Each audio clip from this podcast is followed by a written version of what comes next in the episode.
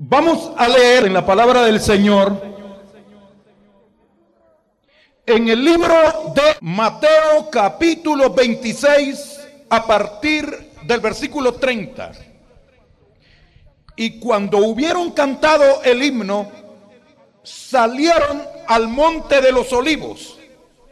Entonces Jesús les dijo, todos vosotros os escandalizaréis de mí esta noche porque escrito está, heriré al pastor y las ovejas del rebaño serán dispersadas. Le respondió Pedro, aunque todos se escandalicen de ti, yo nunca me escandalizaré. Jesús le dijo, de cierto te digo que esta noche, antes que el gallo cante, me negarás tres veces. Pedro le dijo, aunque me sea necesario morir contigo, no te negaré. Y todos los discípulos dijeron lo mismo.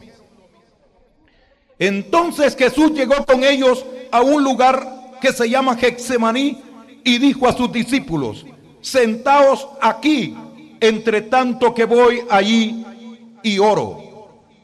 Y los siguientes versículos del 37 en adelante dice, y tomando a Pedro y a los dos hijos de Zebedeo comenzó a entristecerse y angustiarse en gran manera. Entonces Jesús les dijo, mi alma está muy triste hasta la muerte, quedaos aquí y velad conmigo. Yendo un poco adelante se postró sobre su rostro orando y diciendo, Padre mío, si es posible, pase de mí esta copa, pero no sea como yo quiero, sino como tú. Vino luego a sus discípulos y los halló durmiendo y dijo a Pedro, así que no habéis podido velar conmigo una hora, velad y orad para que no entréis en tentación. El espíritu a la verdad está dispuesto, pero la carne es débil. Otra vez fue y oró por segunda vez diciendo, Padre mío, si no puede pasar de mí esta copa sin que yo la beba, hágase tu voluntad vino otra vez y los halló durmiendo, porque los ojos de ellos estaban cargados de sueño. Y dejándolo, se fue de nuevo y oró por tercera vez diciendo las mismas palabras. Y siempre en ese capítulo 26 de Mateo, hermanos, en el versículo 69 para adelante dice, Pedro estaba sentado fuera en el patio y se le acercó una criada diciendo, tú también estabas con Jesús el Galileo. Mas él negó delante de todos diciendo, no sé lo que dices. Saliendo a la puerta le vio otra y dijo a los que estaban ahí, también este estaba con Jesús el Nazareno. Pero él negó otra vez con juramento, no conozco al hombre. Un poco después acercándose los que por ahí estaban, dijeron a Pedro, verdaderamente también tú eres de ellos, porque aún tu manera de hablar te descubre. Entonces él comenzó a maldecir y a jurar, no conozco al hombre, y enseguida cantó el gallo. Entonces Pedro se acordó de las palabras de Jesús que había dicho, antes que cante el gallo, me negarás tres veces y saliendo fuera lloró amargamente. Mis amados, hoy vamos a hablar sobre la noche de la prueba. La noche de la prueba. Cuando usted oye decir prueba, de inmediato usted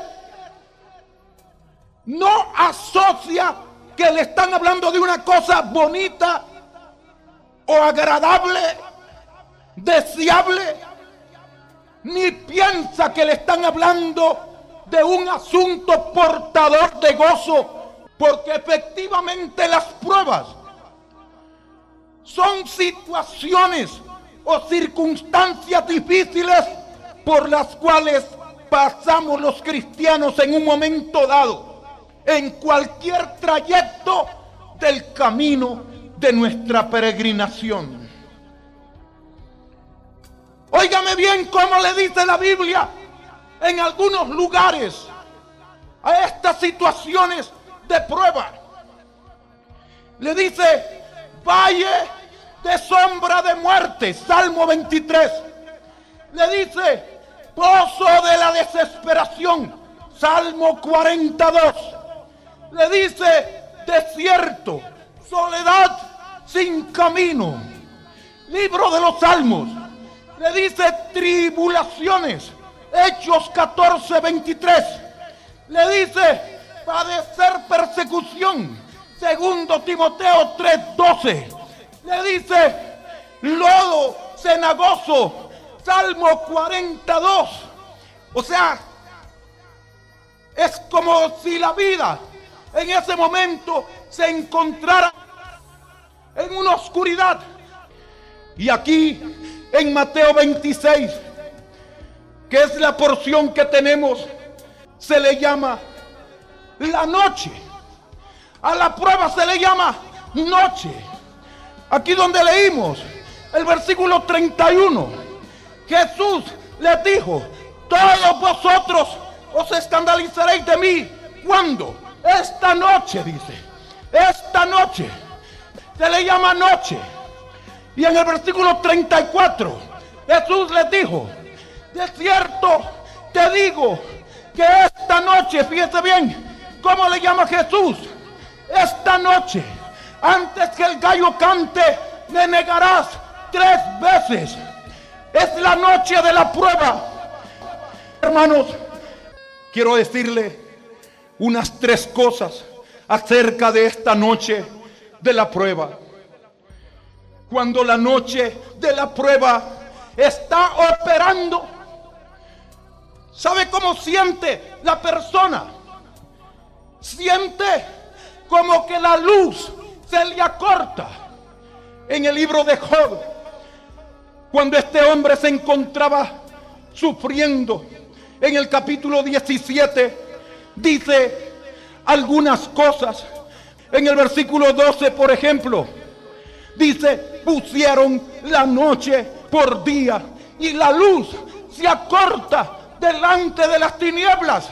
Él miraba aquella tribulación como una noche. El día se había cortado, la noche se había tirado encima, se tira encima de, de los cristianos en la hora de la prueba la noche de la prueba, se tira encima con su manto, con su oscuridad, con sus terrores. Entonces los ojos ya no miran igual, la vista se acorta. Que eso es lo que dice este versículo. La luz se acorta, ya no mira bien, casi no se puede pensar bien. Hay mucha dificultad para ordenar los pensamientos. Piensa cuando está en prueba que ya no sirve para nada y que la gente lo ve solo como un refrán. capítulo 17, en el versículo 6, Él me ha puesto como refrán de los pueblos. Así se sentía Él, como que, como que Él no era nada, como que había perdido todo el peso, toda su valía y, sentía como que toda la gente lo quedaba viendo y que para todos él significaba menos que nada. Y lo peor es que para él mismo, él ya no significaba nada. Por eso dice que él se sentía como que era un refrán de los pueblos. La luz se acorta, la luz se acorta, casi no se puede pensar bien. Hay mucha dificultad para ordenar los pensamientos. Y entonces uno de esos pensamientos que se le viene es que ya no sirve para nada y que la gente lo ve solo como un refrán. El versículo 7, Job 17, 7, dice que los pensamientos se vuelven fugaces y oscuros, porque dice que son los pensamientos como sombras. Las sombras pronto se van, son fugaces y oscuros como las sombras. O sea, que de todos los pensamientos que se le viene al cristiano cuando está en prueba, ninguno de ellos eh, le trae solución verdadera a la condición de su vida. Son confusos porque son pensamientos fugaces y oscuros. O sea, no le viene un pensamiento que le muestre solución. Y además en el versículo 11 dice que los pensamientos le dicen, ya pasaron tus días. Versículo 11, Job 17, 11, pasaron mis días, fueron arrancados mis pensamientos. O sea, que aquí le empieza a hablar de la edad que tiene al hombre, a la mujer, en la hora de la prueba. Y no importa si solo tiene 16 años, 15, o si tiene 40, 50, los que sean, siempre le presenta el panorama oscuro, siempre le saca en cara algo que no ha podido lograr, le habla de todos los fracasos que ha tenido durante esos años, de lo que no pudo hacer, y, sabe, le habla de todo lo malo que ha hecho, le trae todo un recuento, un inventario de las desgracias de su vida, y entonces le hace sentir que no sirve para nada y que ya sus oportunidades pasaron, que no habrá más oportunidad. O sea, le está haciendo creer que ya no habrá un nuevo sol, que ya no viene un nuevo día y oportunidades detrás de la noche oscura.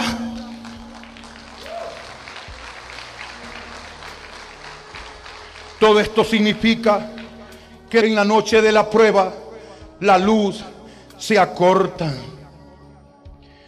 Cuando no estamos en pruebas, vemos claro el panorama. Qué alegría, qué alegría. Se ve todo lindo. Pero cuando la noche de la prueba viene, ya no miramos lo mismo, porque la visión se acorta. Y se le quitan los anhelos. A muchos se les mueren los planes, los proyectos. Ya no quieren saber nada del futuro. No quieren levantar su vista. No quieren que nadie les hable de futuro. No quieren que nadie les hable de esperanza. Porque la vista se ha cortado. La luz se ha hecho corta.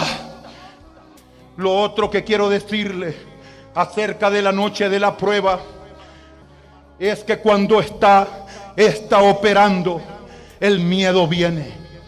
No solo es que la luz se acorta, que la visión se hace chica, que el futuro no se mira un futuro con expectativas, sino que todo es sombras y todo es oscuridad y todo está relacionado con la muerte, con la desgracia.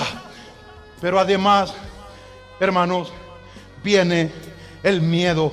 San Juan 20, el versículo 19, hermanos, habla de esto. San Juan 20, el versículo 19 dice, cuando llegó la noche, que llegó hermanos, la noche, cuando llegó la noche de aquel mismo día, el primero de la semana, estando las puertas cerradas en el lugar donde los discípulos estaban reunidos, ¿por qué?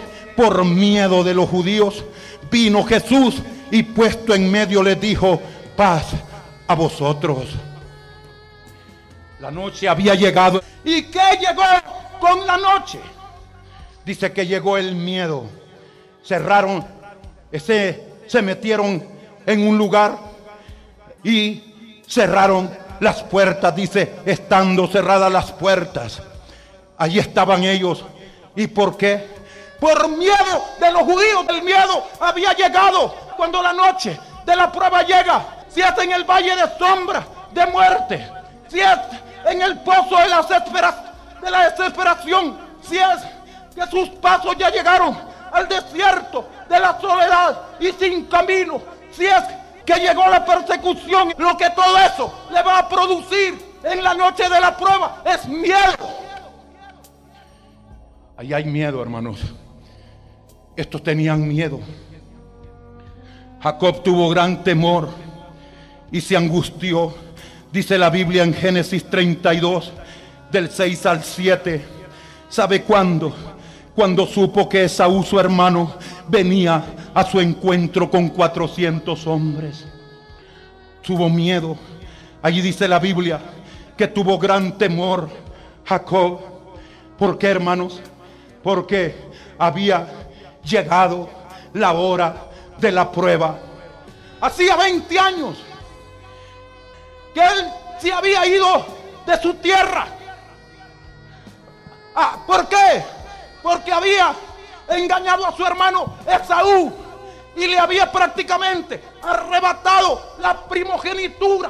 Porque Esaú era el primogénito y después, agarrado el calcañón, había venido este Jacob y le había arrebatado la primogenitura a su hermano. Y entonces tuvo que huir. Y ahora, después de 20 años de estar en el extranjero, venía y estaba allí en el camino cuando supo que su hermano iba con 400 hombres. Entonces todo su pasado se le agolpó.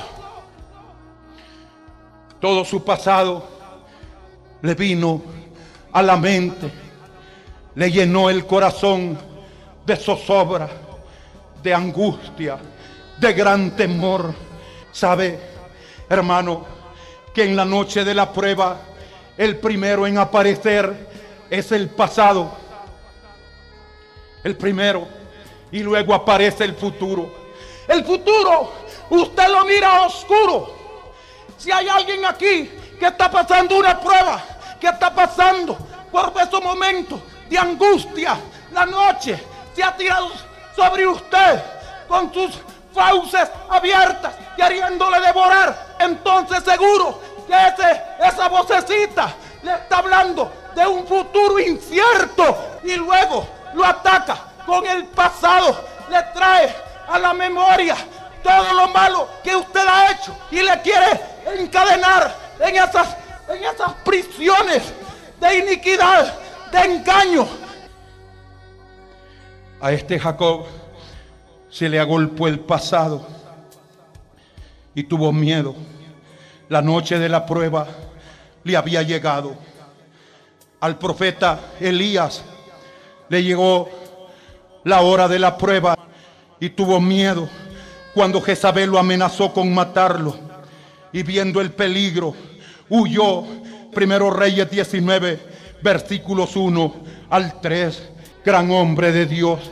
Había confrontado a los profetas de Baal. Había orado. Había hecho descender fuego del cielo. Había destruido a los profetas de Baal allá en el monte Carmelo. Y cuando Jezabel, la reina, se dio cuenta de eso, lo mandó a amenazar con un mensajero, le envió esta noticia. Así me hagan los dioses y me añadan, si mañana a esta hora no te tengo yo a ti como tú hiciste con mis profetas. Entonces llegó el miedo. Los grandes hombres, no importa cómo se llamen, quienes sean, hombres o mujeres, en la hora de la prueba sienten igual que los demás. Y puede entrarles miedo, puede entrarles gran temor. Este profeta huyó. Me interesa este primero Reyes 19, porque ahí están algunas de, de las conductas que presentó este profeta cuando le llegó la noche de la prueba. El versículo 4 dice que se sentó. Se sentó, dice aquí. Vino y se sentó debajo de un enebro. Se sentó. Primero Reyes 19, 4. Ya no quería seguir adelante. Hermano, sigamos adelante con Cristo y adelante con el ministerio, con la obra del Señor. Adelante con la fidelidad al Señor. Lo sentó. Iba caminando y se sentó, dice aquí. Y el versículo 5 dice, se quedó dormido y echándose debajo del enebro, se quedó dormido. Óigame bien, se quedó dormido. Hay una voz del Espíritu Santo que le habla al hombre en prueba, que le habla a la mujer en prueba, a los que tienen pruebas en sus matrimonios, con sus hijos, en sus trabajos, pruebas en sus centros de estudio. Pruebas ah, con los vecinos que tienen pruebas allí en su interior. Tienen luchas interiores. Quieren retroceder a todos ellos. Hay una voz del Señor que les dice, despiértate tú que duermes, despiértate tú que duermes, porque en la noche de la prueba la gente solo tiene ganas de sentarse, de no seguir adelante y solo tiene ganas de quedarse espiritualmente dormido. O sea, la situación de quedarse dormido es decidir en el interior, pase lo que pase, me da lo mismo. No quiero saber nada, de nada, de nada. No importa en qué área, si en el área familiar, en el área económica, en la de los negocios, en el área de lo intelectual, de lo profesional, en, en donde quiera que la prueba le esté atacando. Lo que quiere es que usted se siente que ya no siga caminando en pos del Señor y quiere que usted se quede dormido, que, que ya no tenga ningún interés en, Cristo, ningún interés en la iglesia, en la Biblia, en el liderazgo, ningún interés en el ministerio. Mi querido hermano. Además, aquí en el versículo 4, primero Reyes 19:4, a este profeta le dio por compararse con otros para mal, porque dice, basta ya, Jehová, quítame la vida, pues no soy yo mejor que mis padres. Le da por compararse con otros, hermano. ¿Qué, qué noche es, hermano? Que a uno lo pone a ver a los infieles, a los inconversos, a los rebeldes. Y, y, la vocecita le dice, mira, ellos no están en tribulación ni en angustia. Ellos viven bien, están gordos y todos, le, todo les prospera. Y vos que sos fiel, ¿de qué te sirve haber sido fiel? ¿Y de qué te sirve haber invocado al santo y haberle entregado tu corazón? No te miras tu situación de desgracia, no te miras. Se compara con otros para mal y desea morirse. Deseando morirse, dice el versículo 4. Y vino y se sentó debajo de un enebro, deseando morirse. ¿Qué le parece, hermano? Está equivocada la persona, ¿verdad? Está equivocada porque piensa que morirse es la solución. Ahora, primero de Reyes 19, el versículo 7 nos habla de cómo Dios nos mira en el momento de la prueba. Aquí estamos hablando de cómo nos miramos nosotros. Pero el versículo 7 dice que Dios le habló, levántate. El ángel de Jehová, volviendo por segunda vez, lo tocó diciendo, levántate y come, porque largo camino te resta. Él estaba pensando que ya había terminado, que no había salida. Él estaba pensando que hasta ahí era el fin de, de todo lo que él tenía que hacer. Pero Dios lo estaba viendo de otro modo. Lo estaba viendo como un hombre a quien largo camino le restaba. Las mejores cosas estaban por acontecerle a este profeta. Dios no lo miraba con un futuro incierto, sino con un futuro glorioso. Óigame, hermano, ¿sabe para qué vienen las pruebas? para que después de las pruebas seamos aptos de recibir cosas mayores que las que hemos recibido hasta este momento. Siempre, después de la prueba, viene un nuevo día con más grandes bendiciones. Siempre después de la prueba, después de las persecuciones, después de las tribulaciones, Dios nos tiene preparadas grandes mesas, porque preparas mesas delante de mí en presencia de mis angustiadores.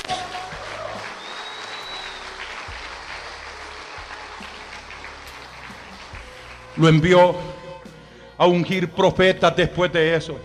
Lo envió a ungir reyes. Lo envió, hermano, a formar hombres que quedaran representando a Dios en la tierra. Lo envió a abrir el Jordán. Y él que estaba pensando que había llegado la hora de la muerte, se vino a dar cuenta que Dios ni siquiera estaba pensando en que él pasara por el proceso de la muerte, porque lo levantó vivo y lo llevó al cielo sin pasar por ese pasito de la muerte. Démosle un aplauso al Señor.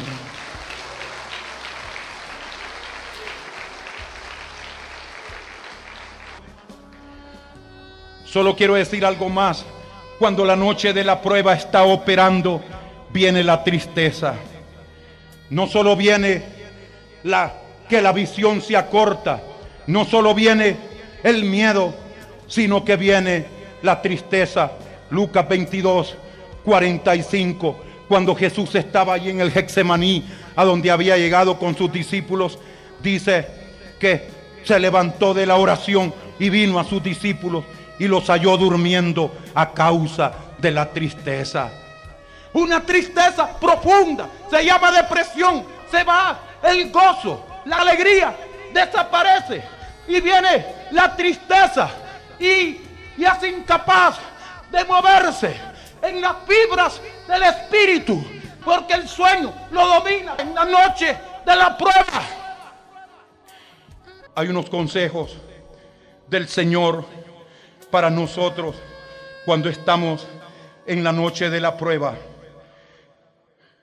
Uno, saber que la prueba viene solo si es necesario. Primera Pedro 1.6. Solo si es necesario. Dos, saber que no hay prueba eterna.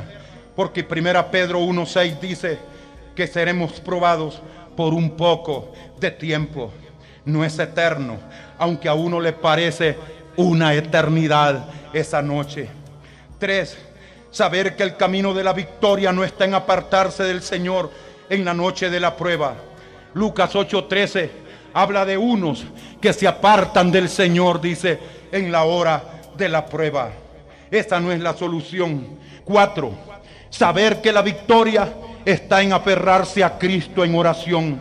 Lucas 22, versículo 46 dice, y le dijo, ¿por qué dormís?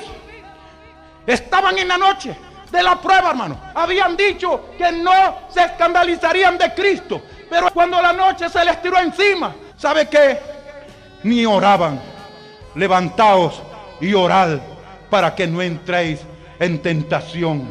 Esto es lo que no tenemos que olvidar de este mensaje, hermanos.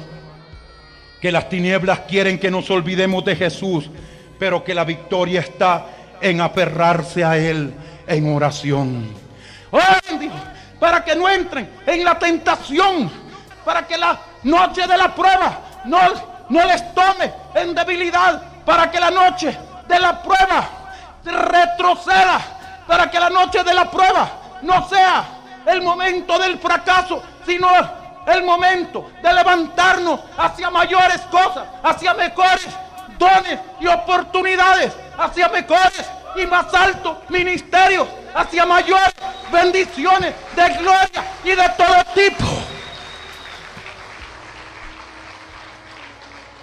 En Lucas 6:12 está el testimonio de Jesús, cómo pasó él la noche, cómo la pasó.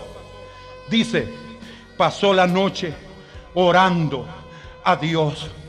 Así es que se pasan las noches, hermanos. La noche de la prueba se pasa orando. Pasó la noche, o sea, atravesó la noche orando a Dios. Ese es el testimonio de Jesús. Y le voy a decir algo. Jacob, a quien ya mencionamos. Elías, que también lo mencionamos. Job, que también lo mencionamos. Y Jesús vencieron. Pero ¿sabe por qué vencieron? Porque eran hombres de oración. Porque en la noche de la prueba se volvieron a, a Dios. Se aferraron al Señor en oración. Bendito el Señor. Dios lo que quiere es que sigamos adelante y que esperemos el nuevo día con sus grandes y mejores bendiciones.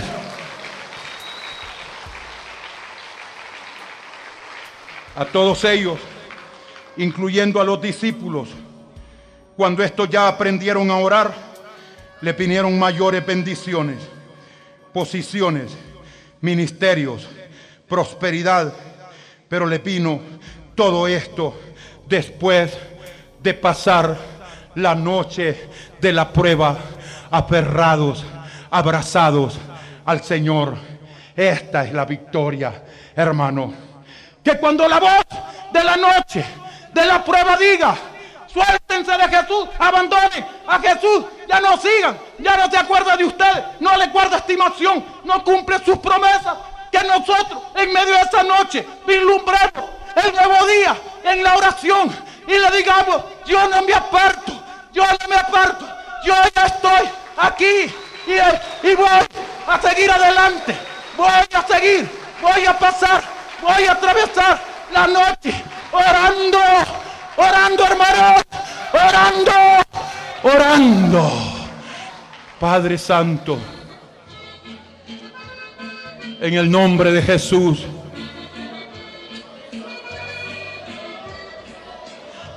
Envíanos un espíritu poderoso de oración. Queremos pasar la noche de la prueba orando. Gracias por ilustrarnos acerca de la victoria. Y yo ruego, Señor, que a los hermanos que están pasando tribulaciones, duras luchas, pruebas tremendas, que los hermanos sobre quien la noche se ha lanzado con furor, reciban en esta hora nuevas fuerzas, que reciban espíritu de oración, que reciban esa fuerza moral, espiritual, esa energía interior para decir, yo no me puedo apartar del Señor. Lo seguiré, lo seguiré, lo seguiré, lo seguiré, porque la prueba lo que quiere es que yo ya no siga a Jesús, pero el Señor lo que quiere es que yo lo siga en oración y que me levante con nuevas fuerzas, con nuevas bendiciones, que me levante como un nuevo hombre, como una nueva mujer, un hombre y una mujer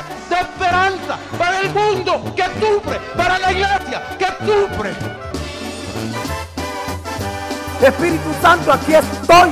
Espíritu Santo, aquí estoy. Espíritu Santo, aquí vengo. Espíritu Santo, te necesito. Espíritu Santo, te necesito. Te necesito. Te necesito. Espíritu Santo, te necesito. Te necesito urgentemente. Te necesito urgentemente. Te necesito urgentemente. El mundo de hoy te necesita. Espíritu Santo, el mundo de hoy te necesita como dimensión geográfica. El mundo de hoy te necesita como población. El, el, el, mundo de hoy te necesita como familia. El mundo de hoy te necesita como matrimonio. El mundo de hoy te necesita como individuo. Oh Espíritu Santo, yo te necesito. Yo te necesito. Yo te necesito. Oh Espíritu Santo, yo te necesito. Digamos, Espíritu Santo, yo te necesito. Otra vez, Espíritu Santo, yo te necesito.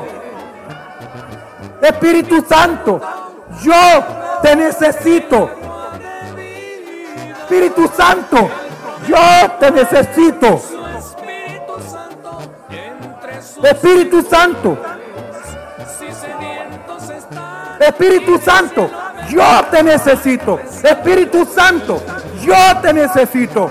Oh Espíritu Santo, oh Espíritu Santo, oh Espíritu Santo, oh Espíritu Santo, te entregamos todo nuestro sequedal, toda nuestra sequedad, la entregamos a ti, Espíritu Santo, toda nuestra sequedad, la entregamos a ti, Espíritu Santo, la entregamos, oh Dios, a tu palabra la entregamos, Señor, a tu respuesta a la oración.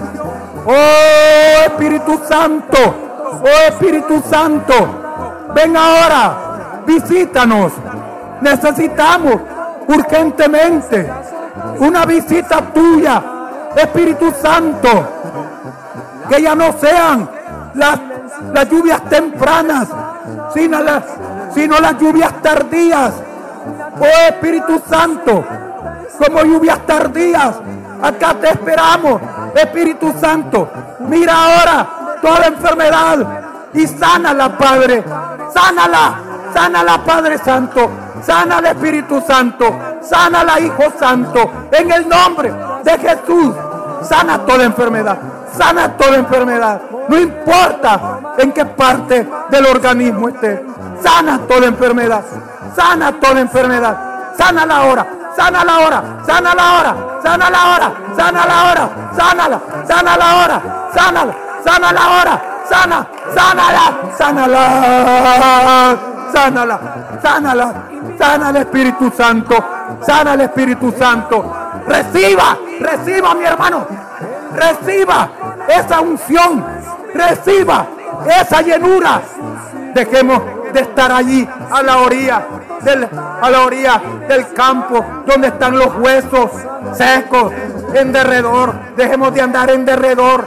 Entremos de una vez en la victoria. Entremos de una vez en la victoria. Entremos de una vez en la victoria. Entremos de una vez en la victoria. Diga, yo te recibo, Espíritu Santo. Yo te recibo, Espíritu Santo. Yo te recibo, Espíritu Santo. Yo te recibo Espíritu Santo. Yo te recibo Espíritu Santo. Yo te recibo Espíritu Santo. Yo necesito tu llenura. Yo necesito tu llenura. Yo necesito tu gozo, Espíritu Santo. Yo necesito tu paz, Espíritu Santo. Yo necesito tu poder, Espíritu Santo. Yo te necesito, Espíritu Santo, Espíritu Santo, Espíritu Santo. Llénalo, llénanos, llénanos, llénanos, llénanos, llénanos ahora, llénanos ahora, llénanos, llénanos de bendición, llénanos, llénanos, llénanos, llénanos, llénanos, llénanos, llénanos, llénanos, llénanos, llénanos, llénanos Espíritu Santo, llénanos, llénanos, llénanos, llénanos. Oh Dios, que quien no ha recibido esa llenura, la reciba ahora, que la reciba ahora, que la reciba ahora, que la reciba ahora, que la reciba ahora, que la reciba ahora, que la reciba ahora, recíbala, recíbala, recíbala ahora, recíbala en el nombre de Jesús, recíbala en el nombre de Jesús, recíbala, recíbala, recíbala, recíbala, recíbala, reciba liberación, reciba liberación, si tiene alguna opresión, reciba toda la liberación del Señor. Reciba completa liberación. Reciba completa sanidad. Reciba completa liberación. Reciba completa libertad. Reciba, reciba, reciba, reciba, reciba ahora en el nombre de Jesús. Bendiciones de lo alto, bendiciones del cielo según su necesidad. En el nombre de Jesús.